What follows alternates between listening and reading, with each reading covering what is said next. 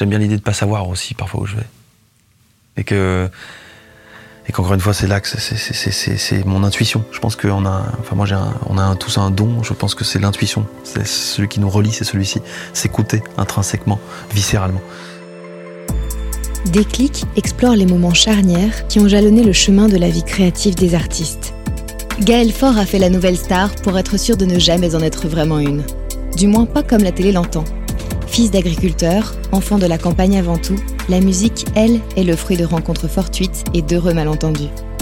Après être passé par tous les états et toutes les étapes, il est aujourd'hui plus que jamais en reconnexion avec lui-même, avec les autres et bien sûr avec la nature. Comment?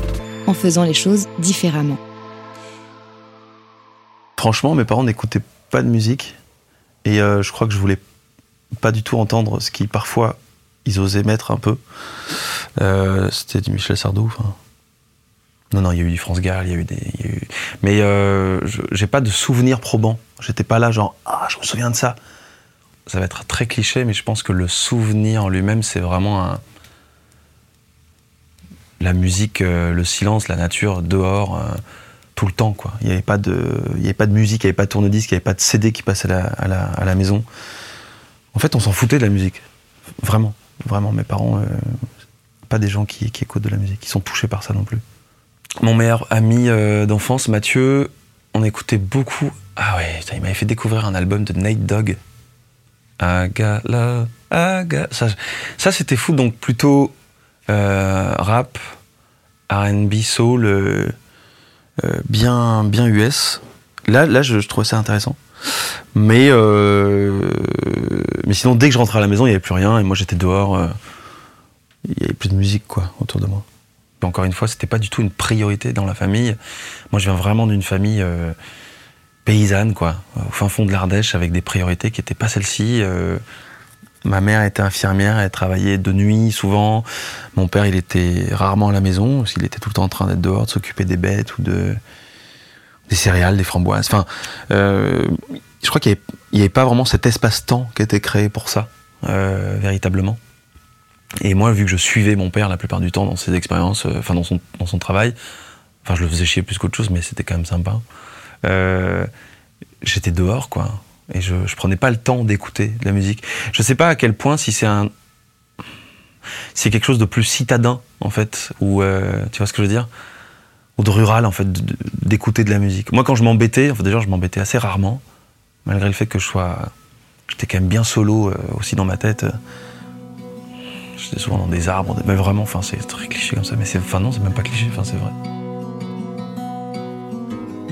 Mes parents faisaient euh, entre 13 et 15 tonnes de framboises. Donc on avait une vingtaine de ramasseurs qui venaient de la France entière. Et on savait que pendant l'été, évidemment, on sait, il y a des festivals, et même en Ardèche. Et donc là, euh, il y avait ce petit festival, en fait, ce festival qui prenait de l'ampleur, et on entendait parler, on savait que c'était à 10-15 km de la maison. La Mast Rock, la Mast Rock, qui, n'existe plus, je crois, maintenant parce que tout le monde se, piquait dans la rue en Ardèche, c'était fou apparemment. J'étais pas là, c'était le Woodstock ardéchois.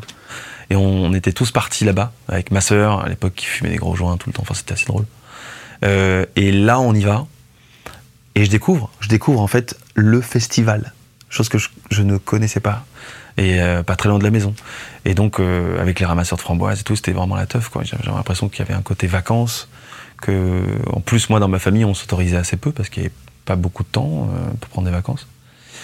Donc c'était tout en un, quoi. Pendant ces deux mois d'été, juillet-août, c'était un vrai truc. Il se passait tout à ce moment-là. Et, donc, la découverte du premier festival de, de ma personne. J'avais, je pense, 14 ans. J'ai fait Waouh, mais c'est quoi ce monde? C'est quoi ce, monde à part Ces gens sur scène, ces gens qui regardent ces gens sur scène? Et de la musicalité, et des gens, il y avait du soleil, c'était bon. Donc ça, c'est mon premier souvenir musical avec des gens, avec de l'humain autour, c'était cool, c'est vraiment bien.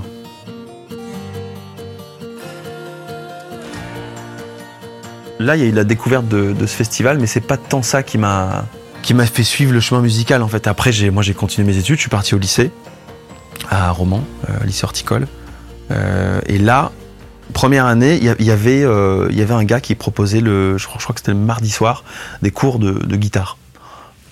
C'est vrai que moi, je me suis dit, tiens, ça peut être sympa, ça, de faire un peu de guitare et tout. Euh, j'y vais et je kiffe. Et je me dis, ok, je vais m'acheter une guitare. Je pars à Valence mon petit train, tac tac. Je m'achète ma première guitare euh, sèche, classique, avec laquelle je joue toujours d'ailleurs, que les ingénieurs détestent, mais moi que j'adore.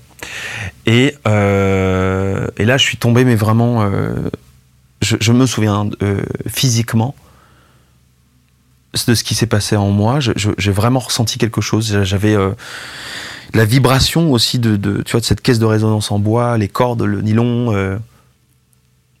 Il s'est passé quelque chose à ce moment-là que je peux pas, d'ailleurs que j'arrive pas à expliquer, mais que parfois c'est cool aussi de pas pouvoir expliquer des choses. Mais je savais que ça me parlait fort, fort, fort, quoi.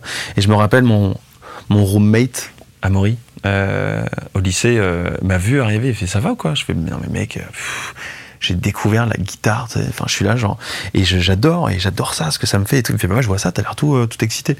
Et là liberté arrive et je je me retrouve plus tout seul quoi. J'ai un instrument avec moi. J'ai un instrument avec lequel je peux m'évader, qui me juge pas, tu vois, qui qui qui me subit aussi parfois dans mes humeurs aussi sans doute et ça devient ma guitare franchement devient ma confidente à ce moment-là devient une partie importante de ma vie. Et euh, c'est assez fou comme des objets euh, peuvent euh, peuvent te connaître quoi. Enfin peuvent peuvent tu vas parcourir ta vie pendant une sacrée période. Et, et là c'est cet instrument en l'occurrence quoi. Guitare sèche Yamaha classique.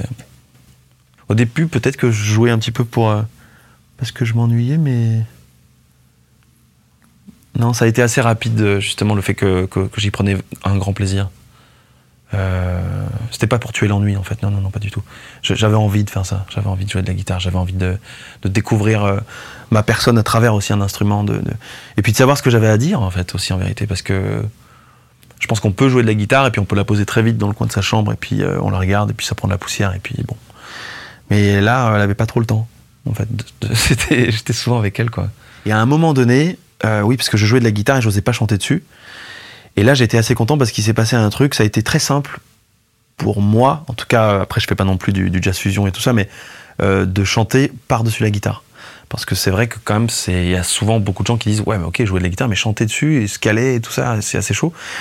Là-dessus, euh, je sais pas ce qui s'est passé, je- j'ai eu euh, une facilité assez chouette là-dessus. Et j'ai pris du plaisir. Et c'est là-dedans aussi que j'ai commencé, je crois, à découvrir mon, tu vois, mon placement de voix, mon, peut-être mon authenticité, si j'ose dire, musicale. Et toujours des, choses quand même qui vont vers le blues, le, la folk, mais aussi une, un côté transcendantal quand même. Je me rends compte que dans mes chansons, ce que j'aime le plus chanter et ce qu'aime le plus recevoir les gens, à part une chanson qui s'appelle Traverser l'hiver, c'est souvent des, des, euh, tu vois, des, une chanson qui s'appelle Only Wolves qui, qui s'étire comme ça, une chanson un peu fleuve, qui est juste peut-être un espèce de mantra, tu vois, quelque chose qui, qui tourne. Euh, Colibri aussi, où on se perd, on se. Voilà, enfin, moi c'est ce que j'aime en fait en musique.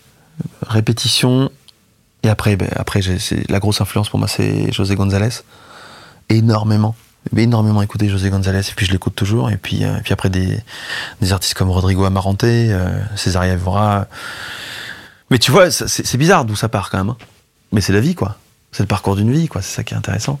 Puis tu affines. Et puis tu fais, ok, donc c'est plus vers ça que je veux aller. Oser, euh, oser être dans la douceur aussi, oser être dans le cœur, quoi. Pas, pas dans la démonstration. Je crois que moi, je suis plus fait pour, euh, pour me poser euh, j'oserais dire, des trucs un peu, voire méditatifs, quoi. Enfin, tu vois, thérapeutiques. La guitare, je la vois vraiment comme ça. Le chant aussi. Le chant de l'âme, quoi. Enfin, à un moment donné, il faut oser dire les mots. euh, euh, au-delà de toute chose qui est de l'ordre du marketing ou quoi que ce soit. Enfin, moi, à un moment donné, je sais que si j'avais pas eu la musique ou, euh, ou le chant, et le chant d'ailleurs dans ma vie, je sais pas ce qui, ce qui, ce qu'il en serait de moi. Je serais, je serais probablement, j'espère, une chouette personne, mais je serais pas la même. Je serais pas autant rempli. C'est ça qui m'a donné envie d'aller vers la littérature, vers une espèce de, de, de, de- de la peinture des mots. C'est ce discernement, c'est, oser se regarder dans, sa propre poésie. C'est pas un guide, hein, mais c'est, ce que je suis. Un peu candide, un peu naïf, un peu. C'est un mot qui paraît tout de suite très pénible, ça. Parce que genre, oh, c'est mignon, mais un peu rêveur, quoi. Franchement, fait chier. euh, J'aime bien ça. Et, surtout, euh, j'aime bien l'idée de pas savoir aussi parfois où je vais. Et que, Et qu'encore une fois, c'est là que c'est mon intuition. Je pense qu'on a, enfin moi j'ai on a tous un don. Je pense que c'est l'intuition. C'est celui qui nous relie, c'est celui-ci. S'écouter intrinsèquement, viscéralement. C'était une ramasseuse de framboises qui était ma première petite copine qui m'a inscrit à cette émission parce que j'avais commencé, je crois, bah, j'imagine, à, lui chanter quelques chansons, enfin à, oser ouvrir euh, que juste moi dans ma chambre euh, ou perdu dans la forêt. J'avais 18 ans. Elle se sépare de moi, elle me dit Je pense que tu peux faire cette émission. Je fais Wow, mais attends, mais c'est chaud ce que tu me dis là. Tu te sépares et tu veux que j'aille chanter Et là, elle me dit Mais tu chantes bien, quoi, tu sais. Je pense que tu pourrais, tu pourrais faire quelque chose. Elle m'inscrit à la Nouvelle Star. Et au début, je me dis Mais non, mais c'est dingue, enfin. Je peux pas faire ça. Enfin, moi, j'ai jamais chanté. Je ça, ça va être une humiliation continue. Et puis, euh, je mets ça de côté, je mets cette petite lettre là de côté dans ma chambre et tout. Puis je sais que je l'ai en tête, quoi. Évidemment, ça me, chatouille, quoi. Je regarde la date, je fais ok, bon, vas-y, bon, vas-y, pourquoi pas, vas-y, qu'est-ce que tu risques quoi Et là, j'appelle un pote, donc on est au lycée. Je lui dis, Samy, euh, ça te dit pas, tu m'accompagnes à Lyon, euh, je dois aller passer un casting. Mais comment c'est un casting? Je dis, non, chanter pour un truc. Il me dit, mais tu chantes? Je bah, j'aime bien, mais non, enfin, on verra, mais on s'en fout. Mais attends, on s'en fout, mais on va à Lyon, quoi. Je fais, bah, ouais, bah écoute, ouais, c'est un casting, un truc qui s'appelle Nouvelle Star. Ah bon? Bah, Attends, mais génial. Ok, bon, il m'accompagne. 5 heures du mat, euh, la grosse pluie, euh, on arrive là-bas, il y a 5 heures de file d'attente, c'est infernal. Et je dis, vas-y, on se casse, en fait, il y a trop d'attente, c'est bon. Il me fait, non, non, non, non, on n'est pas venu là pour rien. Ok, donc je fais le truc, espèce de préjury. Euh, voilà, là ils me disent, euh, ils me disent oui, bah revenez demain. Donc là tu te démerdes, tu dois trouver ton hôtel. Enfin, j'en super. Le lendemain j'arrive et là j'ai le droit donc au 4 oui avec leurs leur commentaires plus ou moins intéressants. Et Paris, ils me disent voilà, vous êtes pris pour Paris. Et là, Paris, tu vas faire deux trois castings encore avant d'être pris dans les derniers, machin. Et là, je suis dans un état d'esprit où, franchement, c'est un peu excitant. En même temps, je sais pas du tout où je vais foutre les pieds. C'est un peu flippant et en même temps expérience. franchement, je m'attends à rien parce que je sais pas du tout à quoi il faut s'attendre avec ce truc. Euh, je dis ça à mon mon, euh, mon, collègue de chambre, mon roommate, et je lui dis putain Maurice, je vais chanter là-haut, euh, c'est trop bien et tout. Je vais voir la directrice, je lui dis il y a peut-être moyen de décaler le le truc du, du, de l'examen et tout. Il me fait mais Gaël pour faire quoi enfin, Je fais parce que là je vais je vais aller chanter, peut-être que je vais être pris pour un truc. Enfin ah mais attendez. Puis je dis bon de toute façon je vais revenir, je veux pas enfin on s'en fout, je veux pas être pris. Bon en fait euh, voilà, je suis pris. Et en fait tout le lycée est un peu pris dans ce machin, parce qu'il me voit à la télé, il me faut attends et là ça, devient un espèce de truc qui grossit beaucoup. Et euh, et donc là euh, le truc le donc bon émission, l'émission se fait, je chante, télé prime euh, tous les jeudis ou je sais pas quoi et, et moi j'hallucine de rester encore et encore et encore. Et je découvre tout ça, je découvre moi ma première scène, c'est à la télé avec des musiciens, c'est à la télé, c'est en direct, euh, je j'ai pas de prompteur, il y a rien qui se passe. Et je suis là devant une caméra avec un truc rouge. Et il faut chanter, il faut regarder là, il faut faire parfois une choré, il faut être en groove et en rythme. Et y a tes parents, ils sont là avec une pancarte, mais qu'est-ce qui se passe dans ce monde? Des gens qui crient ton nom. Et là il y a un truc chelou, mais bon, t'es tellement dans le truc que tu sais pas. Bon bref, je rappelle la directrice, je lui dis il y a moyen de décaler, oui bien sûr, on va décaler tout ça. Et puis bon, en fait, j'ai jamais passé mon examen parce que bon, enfin, c'était la folie de la vie. D'un coup, elle a complètement switché. J'arrivais pas à faire les deux trucs en même temps. Enfin, et là, elle a tout se bouleverse. Et, euh, et là, je, sens que cette émission, c'est bien sur le moment. D'ailleurs, je sais pas trop. Enfin, ça, je vis la chose. Je sais pas. Et puis après, les maisons de disques. Oui, alors on a ça à te proposer. Hein, T'as ça à me proposer. D'accord. Si j'avais fini troisième, on était alors 50 000 au départ. Enfin. Et euh, ma grande surprise d'ailleurs, parce que jamais j'aurais pensé. Enfin, et euh, il me propose des trucs, et je sens que là, là, il n'y a rien qui se passe. C'est genre que des trucs euh, préfabriqués, euh, que des choses déjà, terminées, faites pour l'argent, tu vois.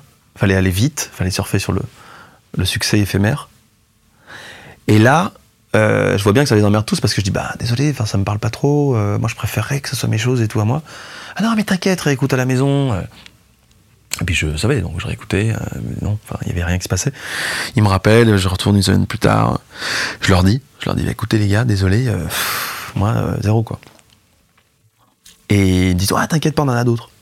Et là je fais, non, vous comprenez pas. Enfin, moi, ça, ça vous dit pas en fait, on, on bosse mon truc avec mes chansons. Et là le mec me dit, bah écoute, tu peux t'en aller. Et là je fais, ok, très bien.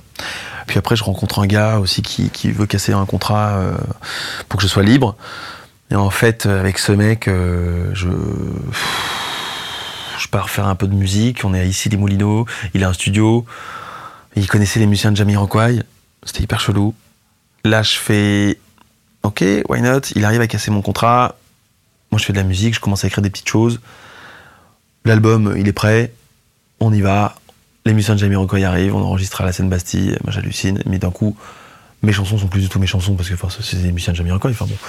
Et, euh, surtout, euh, après. Euh, énorme arnaque, ce mec en fait a signé mes chansons à, ma place, à la SACEM, il vendait mes concerts hyper chers, il prenait 9000 balles, j'en prenais 1000, il m'a pris plus de 200 000 balles, enfin, j'avais 19 ans, c'était super quoi, l'industrie de la musique. Mais je me dis, c'est pas ce j'ai tellement envie de le traiter tous les noms, c'est pas ce mec qui va, voilà, qui va me faire arrêter ça quoi, tu vois, la musique elle était déjà en moi, c'était trop tard. Mais putain, ça m'a bien fait chier. Là, je pars à Bruxelles. Bruxelles, je suis arrivé là-bas parce que j'en avais marre de Paris. En fait, c'était même pas par rapport à la musique, c'était par rapport à l'environnement dans lequel j'étais. Il y avait des chiens mieux habillés que moi. Enfin, tu vois, je- j'en avais marre en fait. Je pars à Bruxelles parce que je rencontre une, femme à Paris dans un club où je m'emmerdais. Il fallait que je sorte pour rencontrer du monde. Et je dis, euh, je vais taper sur l'épaule de cette femme, les femmes, hein, putain. Je fais, ça va? Et je lui dis, voilà. Et je lui dis, cash, je lui dis, on s'ennuie, non? Bah, c'est vrai que bon, il se passe pas grand chose et tout. Je lui dis, mais euh, bah ouais, ça danse pas, les gens se regardent, mais bon, voilà. Et puis, tout connement, enfin, c'est affreux, de dire ça, mais c'est vrai. Et je lui dis, et elle me dit, mais moi, je sais pas, je viens de Bruxelles, alors je sais pas. Je dis, ah putain, trop cool, écoute. Bah, je connais pas et tout. Ah, tu connais pas Bruxelles? Bah, attends, faut venir en week-end et tout. On a parlé 2-3 heures. Je suis parti à Bruxelles. J'ai habité à Bruxelles pendant deux ans et demi. Euh, voilà, imprévu, euh, pas conscientisé, toujours pareil. Puis je me suis dit, j'adore cette ville. Et puis là, j'ai commencé à faire des concerts et tout ça. Il avait des, j'étais mon propre tourneur. Donc les gens m'appelaient, oui, on aimerait bien vous recevoir chez nous, euh, euh, dans cette salle-là. Ok, bah alors, bah, il faut minimum euh, voilà, 100 personnes, euh, entrée, fixe à 13-15 balles, et puis voilà, on voit comment on peut faire.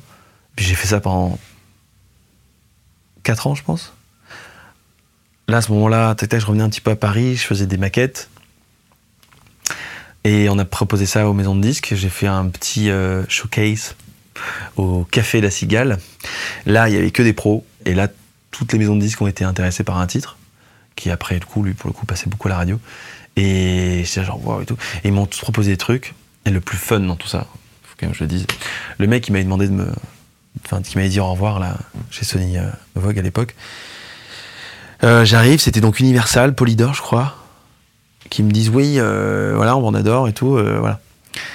Et là, je rentre dans le, bureau et je fais putain, mais je connais lui. Et là, je, dis à Thomas, mon ancien manager, je lui dis Thomas, euh, viens, deux secondes. On sort et je lui dis le gars là, je le connais. Et il y a plus de six ans, il m'a dit merci. Il m'a dit ça ne m'intéresse pas, machin, machin. Et je lui avais dit un jour, moi, je vais être signé pour ma musique. Et là, aujourd'hui, ce mec, il va me signer.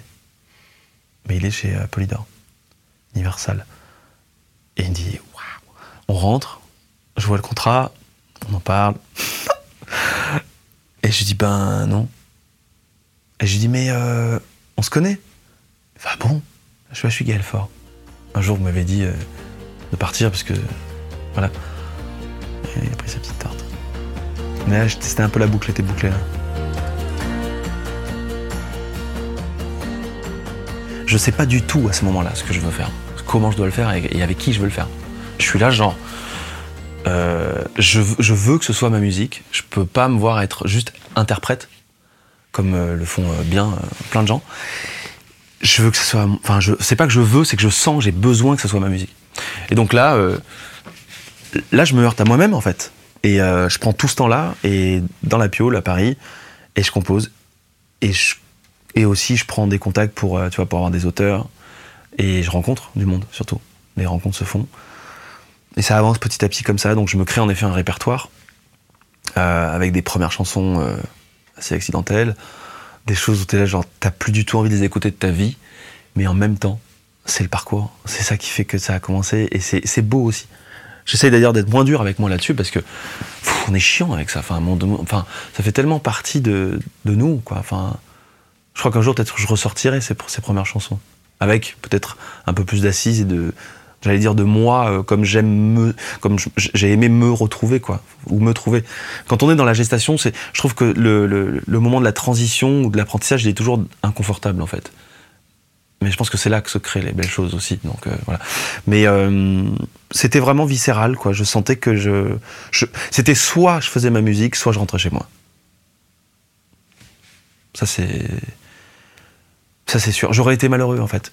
Euh, déjà l'émission, euh, tu vois, franchement l'hymne de J'irai chanter là, t'as envie de mourir. Ils nous ont fait faire des clips. Putain, mais genre on était sur un bus, euh, tu sais les bus des touristes, Tour Eiffel et tout. Mais tu, tu sais que t'es pas bien à ce moment-là, mais tu le fais parce que t'es es tellement pris et tu chantes et tu regardes cette caméra, tu et tu sais que dans 3-4 ans quand tu vas regarder ça à nouveau, tu vas pleurer. Mais voilà. Et mais en même temps, ça fait aussi partie du parcours et tout quoi. Et Ouais, donc, euh, donc répertoire, concert, quelques bars, Paris, nanana, Toulouse, enfin des endroits un peu où t'as pas trop envie qu'on te voit, mais en même temps t'as envie de faire tes armes, tu vois. Et que les gens te disent des choses en face. Et je crois que à ce moment-là, inconsciemment, j'avais vraiment envie de jouer devant des gens qui me connaissaient pas. Tu vois, pour que je puisse chercher une espèce de, truc incognito, quoi. Tu vois. Mais de toute manière, dans ma vie, j'ai toujours voulu revenir à mes débuts. C'est pour ça que je crois que le premier album que j'ai jamais, que j'ai fait enlever d'ailleurs, parce que c'était même pas mes chansons finalement, Jardin en ville, c'est toujours ce moyen de revenir, regain, c'est-à-dire renouveau, recrudescence, retour à quelque chose, euh, l'eau et la peau, se laver de quelque chose. C'est euh, intéressant, je, je, m'en rends compte maintenant, enfin depuis quelques temps maintenant, mais c'est pas là, là tout de suite, mais. Euh, je crois que c'est ça que j'aime bien, j'ose dire, chez moi, c'est de pouvoir oser me regarder aujourd'hui en face et me dire genre en fait la personne que tu, avais honte ou parfois ouais d'être à Paris parce que les gens euh, en ville te faisaient vite comprendre qu'en étant un paysan euh, ou un gars de l'Ardèche c'est où l'Ardèche sur la carte t'avais plein de choses à apprendre mais en fait j'ai l'impression que c'est pas plutôt l'inverse mais j'ai plus envie d'être euh, d'être dur avec moi-même au contraire en fait. Parce que je me rends compte là le luxe et la et la beauté de venir de quelque part d'authentique avec ses valeurs qui sont les miennes en tout cas et de prôner euh, quelque chose de différent de plus de pas de plus sage hein, mais de plus plus simple. Et je pense que dans la simplicité on peut toucher la chose la plus complexe. Donc euh, voilà d'arrêter de, vouloir plaire ou d'habiller des trucs euh, là je pardon je pars un peu partout mais revenir à une, à une source qui fait que c'est la mienne quoi euh, et, depuis le début, en fait, je me suis jamais dit, je, veux faire ça. Ça y est, j'ai trouvé ce que je voulais faire dans ma vie. C'est juste, ça me plaisait. Et je crois que je, je conscientisais pas plus que ça. Tu vois, c'était. Euh, et c'est ça que j'aime bien aussi dans mon parcours, c'est que c'est qu'il s'écrit sur le présent, quoi, tout le temps. Vois, c'est ça roule, quoi. Alors, c'est comme une roue qui, bon, euh, sais, un pneu, quoi, qui a deux doigts parfois de tomber quand même, mais qui tient et qui sait pas, mais il sait où il va. Enfin, Bon, ça, je trouve ça magnifique parce que il euh, n'y a pas l'autoroute, il n'y a pas le truc tout tracé, tout bien ficelé, tout pensé, tout réfléchi, tout. C'est angoissant, ça, pour moi. Et je comprends, hein, et euh, notamment, moi, je trouve euh, les nouvelles générations assez fulgurantes, qui savent très bien où elles vont, qui savent très bien avec qui elles doivent travailler et tout ça, mais personnellement, ça m'angoisse de ouf. Parce que, au fond, il y a forcément des surprises là-dedans. Mais c'est un. Je sais pas c'est peut-être trop de confort dans le. Moi, moi ce que j'aime bien, c'est euh, un peu l'inconfort le, et en même temps savoir que quand même euh, ça avance, ça, ça se ressemble, c'est toujours toi. D'arriver à trouver, de garder cette ligne droite, même si elle vacille fort, quoi. Tu vois, ça, ça me plaît parce que je trouve que c'est voilà, c'est un mot affreux que je vais sortir, mais peut-être un, un, poil plus cool, quoi. J'allais dire méritant, mais euh, un poil plus ouais, surprise, quoi. On m'a toujours dit, mais ça va et t'en vis bien et euh, tu galères pas trop. Et en fait, ce qui est fou, c'est grâce à mon, je pense, mon âme d'enfant et mes non-attentes aussi, euh, et d'ailleurs dont je me suis beaucoup plus encore libéré ces dernières années sur l'industrie musicale, sur tout ce milieu qui, pour moi, veut dire tout et rien du tout à la fois, mais vraiment. Ouais, j'avais pas d'attente en fait. J'ai jamais galéré parce que je me suis jamais vu galérer parce que j'ai toujours joué, j'ai toujours chanté, j'ai toujours fait des choses j'étais jamais en train d'attendre quelque chose. On est souvent soit venu à moi, soit moi j'ai avancé, soit du coup bah, des gens euh, étaient là genre putain mais il avance bien lui, mais c'est sympa ce qu'il fait. Et j'avais essayé de m'expliquer plus clairement. Vu que ça n'a jamais été en soi un but dans ma vie de, vivre de la musique, le fait de continuellement en vivre sans me poser la question fait que c'est. euh, Il y a beaucoup moins de pression, en fait. Parce que j'ai pas trop d'attentes, euh, je me sens de plus en plus libre. Et j'ai toujours joué, et franchement, aller voyager euh, pour jouer ta musique, te faire entendre que les gens payent pour venir écouter ta musique, je pense que beaucoup d'artistes devraient quand même se rendre compte de ça, c'est quand même extraordinaire. On se rend pas compte, mais vivre de son. Enfin, c'est fou, quoi. Enfin, c'est fou. Je trouve que c'est extraordinaire. Quelle est ma petite personne, moi, sur cette planète pour pouvoir parler de ma musique alors que je suis pas euh, Michael Jackson, tu vois? Mais même lui, en fait, on s'en fout. Au fond, c'est. On est tous les mêmes, on est tous faits de la même chose, mais à un moment donné, il y a. Je sais pas. Moi, ça, me fascine et j'aime bien avoir ça en ligne de mire parce que c'est pas du tout le fait genre oh il a les pieds sur terre. C'est pas ça. C'est pas ça que je veux dire. C'est c'est que c'est extraordinaire en fait. C'est ce truc est extraordinaire.